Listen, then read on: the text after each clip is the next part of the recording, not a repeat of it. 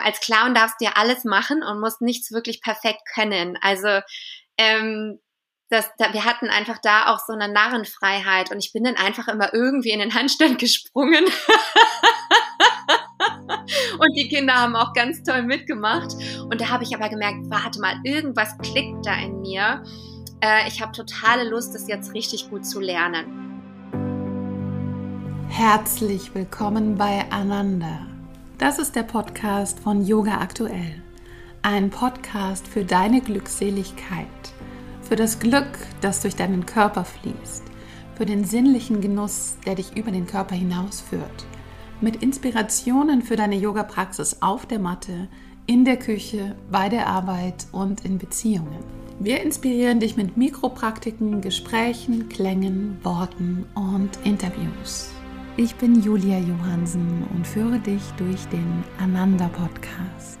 In dieser Episode geht es um die Spielfreude und die Leichtigkeit. Mein Gast ist die Yogalehrerin Lucy Bayer und wir sprechen darüber, wie wir mehr Spielfreude, aber auch Leichtigkeit und Achtsamkeit in die Praxis integrieren können. Nicht nur in die Praxis, sondern auch ins Leben.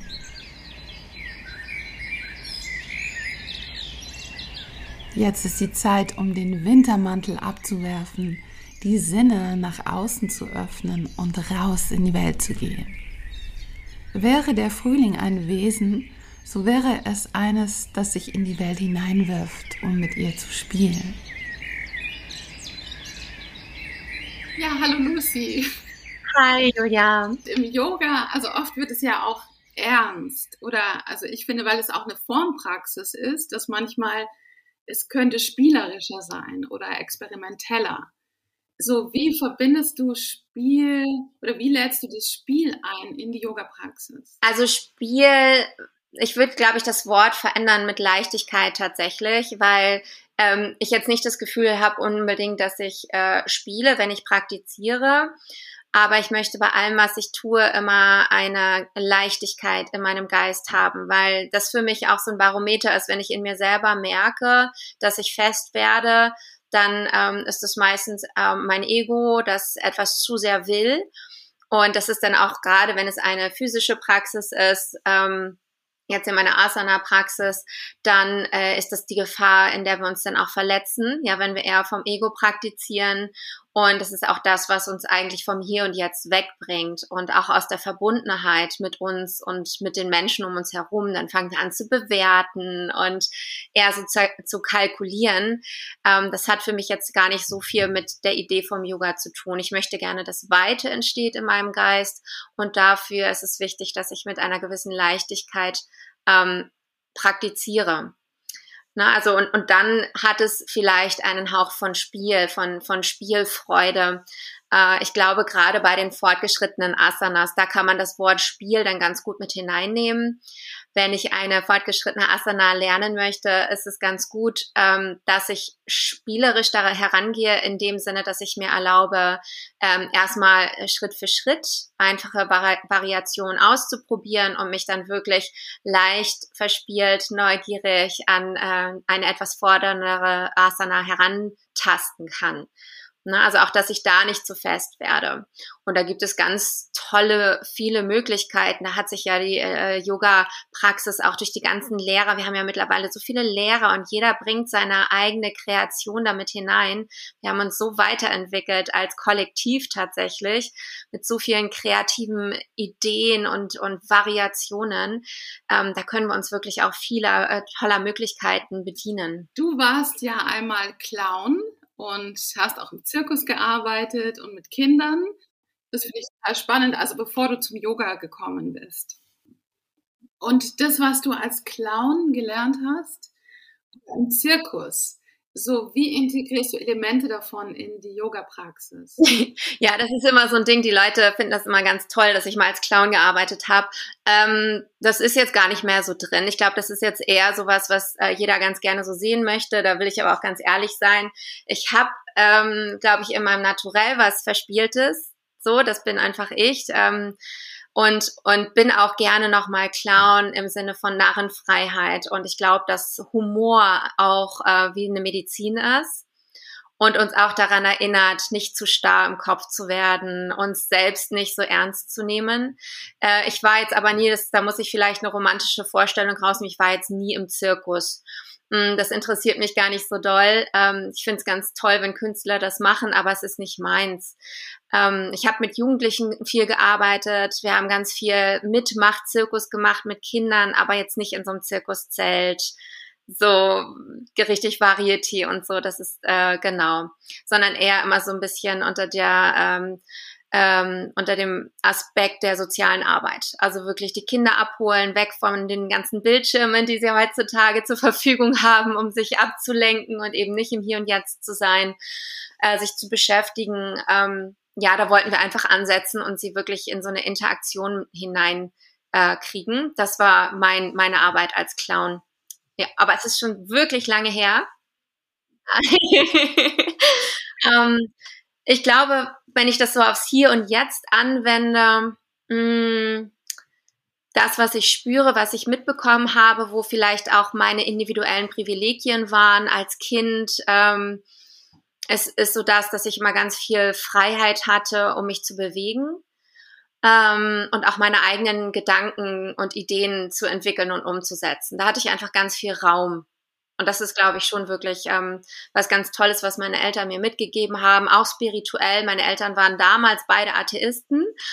Und ich durfte aber, ich wollte irgendwie immer alles wissen und ich wollte äh, gern in die Kirche zur Sonntagsschule und habe den Pastor auch alles gefragt und war sehr kritisch. Ich hatte großes Glück, weil, weil der mir ganz tolle Antworten auch gegeben hat, also sehr ehrlich, der hat das sehr ernst genommen. Und ähm, für meine Eltern war das einfach okay. Wenn das für mich wichtig war, dann wollten sie mich da unterstützen. Und ich habe neulich so ein, ähm, so, ein, so ein Vers gelesen, dass dir der Sinn von Freiheit ist, dass wir andere befreien. Und auch das will ich jetzt gar nicht so plakativ betrachten, aber wirklich in dem Sinne, äh, diese Privilegien, die ich selber erfahren habe, auch dass ich immer stark sein durfte in meinem Körper. Ich durfte überall raufklettern. Wir hatten den Platz, wir haben in so einem alten Bauernhaus äh, gewohnt. Und das ist, glaube ich, das, was wirklich so in meinem Herzen sobald ich ähm, selber die Erfahrung habe, dass ich irgendwie so einen Durchbruch habe und wieder eine Tür geöffnet habe in meinem Geist, in meinem Körper, dann habe ich so eine Lust, das an meine Schüler weiterzugeben. Das ist so das, was ich mit Leichtigkeit, mit Freiheit verbinde. Also mein, mein Motto ist ja auch Free Your Body, Free Your Mind na, dass wir und auch umgekehrt, das ist eigentlich eher so ein Kreislauf. Ähm, wenn ich eine gute Meditationspraxis habe, dann ähm, kann ich mich durch Ängste durchatmen, ich kann mich durch Blockaden durchatmen. Ähm, ganz viel die von der Freiheit im Geist ist ja auch nicht nachtragend sein mit mir und anderen, zu vergeben, die Vergangenheit immer wieder ganz bewusst loszulassen, gerade jetzt nochmal, um zurückzukommen aufs, auf den Frühling, jetzt wirklich den Winter, den Schnee schmelzen lassen, ähm, dieses Kalte, dieses Feste und teilweise auch Dunkle vom Winter wieder loszulassen, wieder aufzuatmen, Brust zu öffnen, ähm, als würden wir in unserem Geist so ein Fenster öffnen und den Frühlingswind reinlassen das ist ja so toll. Wir, wir, wir haben so ein großes äh, Potenzial, dass wir uns immer wieder verändern können als Menschen, aber es ist halt wichtig, dass wir uns daran erinnern und dass wir es bewusst praktizieren. Ja, und wie du sagst, umgekehrt, also indem ich den Körper öffne und was mit dem Körper mache, entsteht eine Freiheit auch in dem Geist. Ja. Also es befruchtet sich gegenseitig. Genau. Ja. Und deine Eltern haben, haben ja auch körperlich gearbeitet. Also mein Papa, der war schon immer im Fitnessstudio. Früher hat, hat man das Bodybuilding genannt. mein Papa war ein Bodybuilder und äh, hat immer ganz viel mit uns gekabbelt. Wir haben immer ganz viel Spaßkampf gemacht. Das war so ein absolutes Highlight mit meinem Dad, vor allem wenn wir ihn besiegen durften, diesen großen, starken Menschen, mein Bruder und ich. Und ähm, meine Mama war Karate-Lehrerin. Sie ist mittlerweile auch Yoga-Lehrerin, aber damals ähm, war sie wirklich richtig erfolgreich. Sie hat auch den ähm, Landesmeister trainiert und so, also war schon immer eine sehr starke Frau, was natürlich auch gerade damals noch mehr Vorbild war. Jetzt so langsam wird es ja ein bisschen normaler, zum Glück, aber damals war das noch so ein bisschen mehr aufregend. Und beide meine Eltern haben einen ganz starken Bezug zur Natur.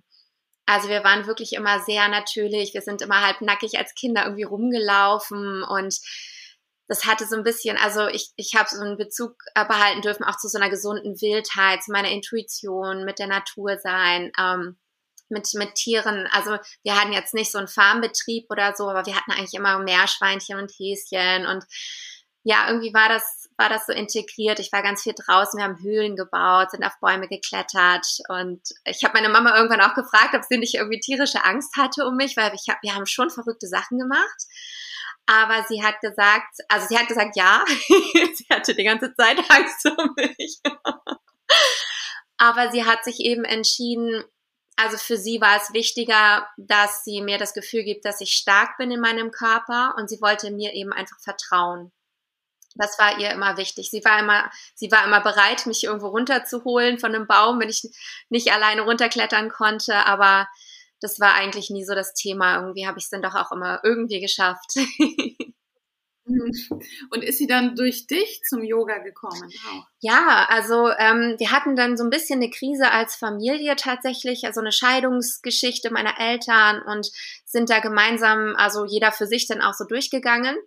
Also wir hatten auch schwere Phasen. Ich will jetzt hier nicht so tun, als wäre alles immer nur so ähm, mit Butterblümchen geschmückt. Ähm, und äh, haben das dann aber alle total toll geschafft, da rauszukommen. Und meine Eltern hatten dann neue Partner und ich hatte wirklich einen Moment, da habe ich meine Yogalehrerausbildung gemacht und habe einen Workshop angeboten in meiner Heimatstadt. Und Julia, das war der Hammer. Das war eine der schönsten Yoga Unterrichtserfahrungen, ganz persönlich aus dem Nähkästchen geplaudert. Meine komplette Patchwork-Familie lag vor mir im Shavasana, meine Mama mit ihrem Partner, mein Papa mit seiner Partnerin, mein Bruder und ähm, na, also du kennst das Gefühl bestimmt, wenn alle so ganz weich sind und Shavasana hat sowas unglaublich Verletzliches, da sind mir wirklich die Tränen gekommen, ähm, weil wir das so geschafft haben, gemeinsam als Familie durch eine Krise durchzugehen. Und genau, also ich war so ein bisschen die Erste, die mit Yoga angefangen hat. Ich durfte mir noch anhören, oh, was ist das denn für ein Quatsch? Du gibst deine Festanstellung auf. Ähm, und dann sind aber, mein Bruder hat mittlerweile auch eine Ausbildung gemacht und meine Mama eben, die hat ihr eigenes Studio auch, also ganz toll. Die hat damals, glaube ich, ich weiß nicht, gar nicht, ob sie zuerst, ich glaube, sie hat auch zuerst die Kinder-Yoga-Lehrerausbildung sogar bei mir gemacht. Das war ganz toll, weil sie ist nämlich auch Physiotherapeutin. Und dann ähm, haben wir so ein Exchange gemacht. Sie hat mir dann ein bisschen kindliche Anatomie mit ins Manual gepackt und ähm, ich durfte ihr einfach so zur Kinder-Yoga was vermitteln. Das war ganz schön. Und jetzt im Frühling, also außerhalb der Yogamatte, wie lebst du deine Spielfreude und wie, wie lädst du die Leichtigkeit in dein Leben ein? Ähm, also tatsächlich erstmal über die Nahrung. Ich merke gerade, dass mein Körper äh, sich dem Frühling auch anpasst und sich umstellt auf Leichtigkeit und ein bisschen weniger Substanz braucht dafür auch, ein bisschen Entschlackung. Ich mache gerade eine Buchweizenkur, das ist ganz toll, wirklich nur Buchweizen essen mit Gomasio. Ab und zu tue ich ein bisschen Olivenöl rein, weil ich brauche die Fette, wenn ich viel trainiere. Ähm, ich trainiere ja meinen Handstand fast jeden Tag. Da brauche ich dann irgendwie ein bisschen Olivenöl. Ähm, also das kann ich sehr empfehlen. Das ist super. Und dann, was für mich immer, egal welche Jahreszeit, ähm, wirklich die Praxis äh, der Leichtigkeit ist, ist im Hier und Jetzt zu sein. Also meine Meditationspraxis ist für mich das Allerwichtigste. Ich praktiziere jeden Tag Achtsamkeitsmeditation aus dem Buddhismus weil mich das einfach ins Hier und Jetzt bringt und dann auch mir hilft, nicht so zu reagieren auf Dinge oder wenn kleine Herausforderungen da sind, einfach einmal tief durchzuatmen und äh, da zu bleiben und dann ist auch alles immer gar nicht mehr so wild und darf auch immer wieder ein bisschen leichter sein. Ja, und ansonsten gehe ich super gerne raus. Bei uns scheint gerade die Sonne, das werde ich nämlich gleich machen. Wir haben hier noch den Blick auf die leicht beschneiten Berge. Es ist wunderschön. Im Allgäu bist du. Ja, genau. Ich mhm. bin in Füssen im Allgäu. Da habe ich echt äh, großes Glück, weil die Natur einfach so satt ist und so nah auch. Um, ähm, und dann verbringe ich sehr gerne Quality-Zeit mit Freunden, Verwandten. Also das ist so, was mein Herz einfach immer zum Hüpfen bringt im Sinne der Freiheit. Um, ähm, und auch gerne in Verbindung mit Natur und Bewegung das ist eigentlich so, dass ich was, was ich am liebsten mache. Ja. Und äh, wenn du Phasen hast, äh, wo es dir vielleicht nicht so gut geht oder wo ja. Schwere da ist, ähm, wie holst du dann die Leichtigkeit zurück oder wie, wie gehst du dann damit um? Also, ähm, wenn schwere Phasen da sind, ist es auch wichtig, dass man da durchgeht. Also ich bin jetzt nicht so, mh, hm, da habe ich neulich einen ganz schönen ähm, äh, so eine Quote gelesen, auch äh, aus dem Buch von Pema Chödrün. Da schreibt sie, dass ähm, das auch eine spirituelle Praxis ist, dass wir weder das Nirvana ähm, noch das Samsara äh, bevorzugen. Ja, also wenn eine schwere Phase da ist, dann ist das so und dann bleiben wir in unserem Herzen. Und wenn es gerade total schön ist und leicht, dann ist das so und dann bleiben wir in unserem Herzen. Wir bleiben präsent. Also ohne jetzt so dieses Schwarz- und Weiß-Denken zu haben. Manchmal werden wir so süchtig dann nach diesem Happiness-Ding und immer Leichtigkeit. Das ist aber ja nicht die Wahrheit. Das ist ja nicht, das wird dann auf Instagram irgendwie oft so, so gezeigt, auf Social Media und so. Aber das ist ja ganz oft einfach fake. Oder manchmal vergessen wir auch, bei mir ist es zum Beispiel ja auch echt eher ein Business-Profil, aber mein Leben, also ich fühle mich jetzt auch nicht danach, dann Fotos zu, zu posten, wenn ich irgendwie verheult mit fettigen Haaren irgendwie auf dem Sofa hocke und einfach nur mit meiner besten Freundin sprechen möchte. Ähm, ja, also wenn ich eine schwere Phase habe, dann schaue ich immer als erstes, kann ich da jetzt alleine durch mit meiner Praxis? Ganz oft mache ich dann eine richtig schöne zwei Stunden Yin-Yoga-Praxis. Das hilft mir immer total, gerade wenn ich mich schwer fühle, dann gehe ich so in diesen erdigen Schoß und, und gehe in die Regeneration, in die Heilung, meine Meditation auf jeden Fall. Aber wenn ich merke, da ist ein Knoten, den ich nicht alleine lösen kann, dann habe ich ähm, drei Menschen, mit denen ich arbeite. Ich habe einen ganz tollen Therapeuten der ist ganz professionell und ganz, ach, der hat so ein schönes Herz. Den kann ich immer kontakten. Und dann habe ich äh, einen Coach, also eine Coachin, eine ganz tolle Frau, mit der ich schon arbeite, seit der ich, äh, seitdem ich 18 bin. Die Christa Marie Münchow, die kann ich sehr empfehlen. Und ähm, dann habe ich noch eine Energieheilerin. Also wenn es einfach so was Energetisches ist, was so unklar ist, was ich irgendwie nicht so reinigen oder klären kann. Alleine, ja. Also das ist irgendwie eh, wenn das Gewicht zu schwer wird auf unseren Schultern, um beim Thema zu bleiben, ist es, glaube ich, ganz wichtig, auch um Hilfe zu bitten. Wir haben alle unterschiedliche Stärken und Schwächen und das ist das Tolle daran, dass wir uns dann auch äh, gegenseitig unterstützen können. Mhm. Ja, gerade auch wenn man viel gibt als Yogalehrerin in seinem Beruf, braucht man auch etwas, wo man empfangen kann und sich wieder neue Kraft ja. kann. Ja. Ah, das ist total cool, dass du das sagst, Julia, weil äh, was mir tatsächlich auch noch Leichtigkeit bringt, ich unterrichte ja wirklich viel, aber das ist immer wieder so ein Highlight, wenn ich mir das auch mal gönne, noch mal in eine Yogastunde zu gehen. Also das ist auch was anderes, als wenn ich meine eigene Praxis habe. Ich war jetzt gerade wieder in München, da ist so mein Yoga zu Hause im Yoga Loft. Das liebe ich einfach total. Die sind so sweet. Ähm, und da bin ich so dankbar, wenn ich einfach nur da äh, mich irgendwo in eine Ecke hauen kann und einfach mit atmen, mit schwitzen, mit wackeln in den Balanchaltungen und einfach genießen. Ja, und mir gar keine Gedanken machen muss, was als nächstes kommt.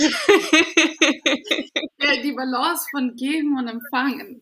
Ja, ja genau. Ja. ja. Und auch mir selber immer wieder erlauben, Mensch zu sein und auch Schüler zu sein, das ist auch ein wichtiger Faktor, wenn wir viel unterrichten. Wirklich lernen, etwas überhaupt nicht wissen, aus der Komfortzone rausgehen. Das hilft auch leicht zu bleiben tatsächlich. Ja, nicht so verbissen, nicht in so einem Perfektionismus festzuhängen. Ja. Ja. Und du hast dich ja auch auf den Handstand spezialisiert mhm. und hast den wahrscheinlich schon tausende und tausende Male praktiziert. Was lernst du von dem Handstand? Heute immer noch und immer wieder. Was lehrt er dich? Also ich habe ja, das da äh, ähm, können wir jetzt mal so einen kleinen Kreis thematisch schließen, weil ich habe tatsächlich meine Liebe äh, gefunden. Also der Anfang war in meiner Tätigkeit als Clownin. Ähm, weil als Clown darfst du ja alles machen und musst nichts wirklich perfekt können. Also ähm, das, da, wir hatten einfach da auch so eine Narrenfreiheit und ich bin dann einfach immer irgendwie in den Handstand gesprungen. und die Kinder haben auch ganz toll mitgemacht. Und da habe ich aber gemerkt, warte mal, irgendwas klickt da in mir. Äh, ich habe totale Lust, das jetzt richtig gut zu lernen. Und dann fing das darüber eigentlich äh, an, wirklich so als Initialzündung. Ähm, wenn ich was gelernt habe, auch wenn ich es schon so oft gemacht habe, ist im Grunde auch, dass jeder Handstand sich immer wieder neu anfühlt. Denn das ist so eine äh, Übung, da muss man einfach ganz präsent sein, damit es klappt. Das ist ein bisschen wie mh, mm, meine Meditation, aber eben in Aktion, also in Upside Down. ja, das funktioniert nur, wenn ich ganz da bin, wenn ich tief und ruhig atme, wenn ich spüre, was mein Körper macht in Relation mit, ähm, mit meinem Umfeld, mit dem Raum um mich herum, mit der Erde, auf der ich stehe, mit meinen Händen. Ähm, ja, also es hilft mir auch total ins Hier und Jetzt zu kommen. Und wenn ich merke, ich bin so ein bisschen grumpy oder ich hatte jetzt gerade irgendwie vor zwei Tagen war ich so ein bisschen so off und habe mich gefragt, was ist denn los, bis ich dann irgendwie geschnallt habe, dass es so ein bisschen PMS ist. und dann habe ich mein Handstandtraining gemacht und mir ging so viel besser danach, weil es mich einfach wieder ins Hier und Jetzt geholt hat und das Prana zum Fließen bringt im Körper. Und ja, ein ganz großes Geschenk. Das ist eigentlich so das, das Wichtigste. Es bringt mich in die Präsenz. Mhm. Ja. Ja, ja, man muss wirklich voll präsent sein im Handstand, sonst kann man sich ganz schnell irgendwas verziehen oder. Ja, präsent und auch positiv. Ne? Ja. Also, wenn ich wachsen möchte und lernen möchte, dann brauche ich wieder diesen Beginners Mind immer und immer wieder. Ähm, mein Ego loslassen, eine Leichtigkeit, ähm, damit mein Körper überhaupt diese Kapazität auch hat zu lernen. Mhm. Ja. Und hast du noch einen Tipp für unsere Hörerinnen und Hörer, wie sie mehr Spielfreude in ihrer Yoga-Praxis, in ihrer Asanas-Praxis bringen? Ja, also ich glaube, dass es wirklich ähm, immer im Geist vor allem anfängt. Ähm, mein Vorschlag ist immer, ähm, ja, so diese inneren geistigen Türen zu öffnen. Gerade im Yoga ist es so toll, weil man sich auch ein bisschen mit der Philosophie beschäftigt, weil einfach so viel äh, immer wieder sich fokussiert auf die Asana-Praxis und mehr auf diesen sportlichen Aspekt. Das ist manchmal sehr schade. Und äh, was ganz doll hilft, sind im Besonderen ist das, ähm, sind das die Kleshas aus den Yoga Sutren sich damit beschäftigen, weil man einfach darüber total aufräumen kann und wirklich sehen kann, wo sind meine Grenzen, wo sind meine Barrieren. Und ähm, dann hat man sowas Handfestes in der Geistesschulung, weil man dann das ja auch ganz toll transformieren kann. Und überall, wo wir uns von geistigem Ballast ähm, lösen können und da mehr Leichtigkeit reinbringen, bringen wir dann letztendlich auch mehr Energie und Leichtigkeit in den Körper. Ja, aber ich glaube eher, dass es so von innen nach außen tatsächlich funktioniert. In unserer Ausgabe 138 hast du so einen Asana-Workshop für uns gemacht mit Twists.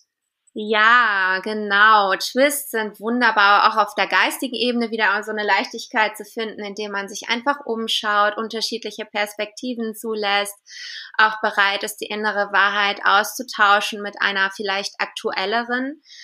Ähm, und natürlich, äh, ja, einfach die, die Schlacke aus dem Körper so ein bisschen auszubringen. Ich finde, die twisten wirklich, als würde man die Muskeln und die Organe, Bauch, aber auch Brustorgane so ein bisschen ausbringen, die Faszien ausbringen, um dann einfach wieder mehr Raum für Frische zu schaffen, wie so ein, wie so ein Krokus, der durch die Erde bricht und der Sonne entgegen.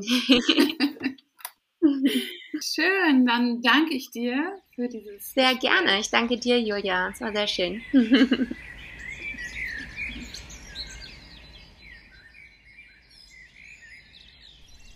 Vielen Dank für dein Zuhören. Jeden zweiten Freitag kannst du eine neue Episode hören. Und wenn dir der Podcast gefällt, freuen wir uns sehr, wenn du ihn an deine Freunde weiterempfiehlst, uns eine schöne Bewertung schreibst Du kannst uns deine Unterstützung auch mit einem Print- oder Digital-Abo schenken. Unser Magazin Yoga Aktuell erscheint bundesweit alle zwei Monate. Mehr Infos findest du unter www.yoga-aktuell.de. Ich grüße dich von Herzen, deine Julia und die Redaktion von Yoga Aktuell.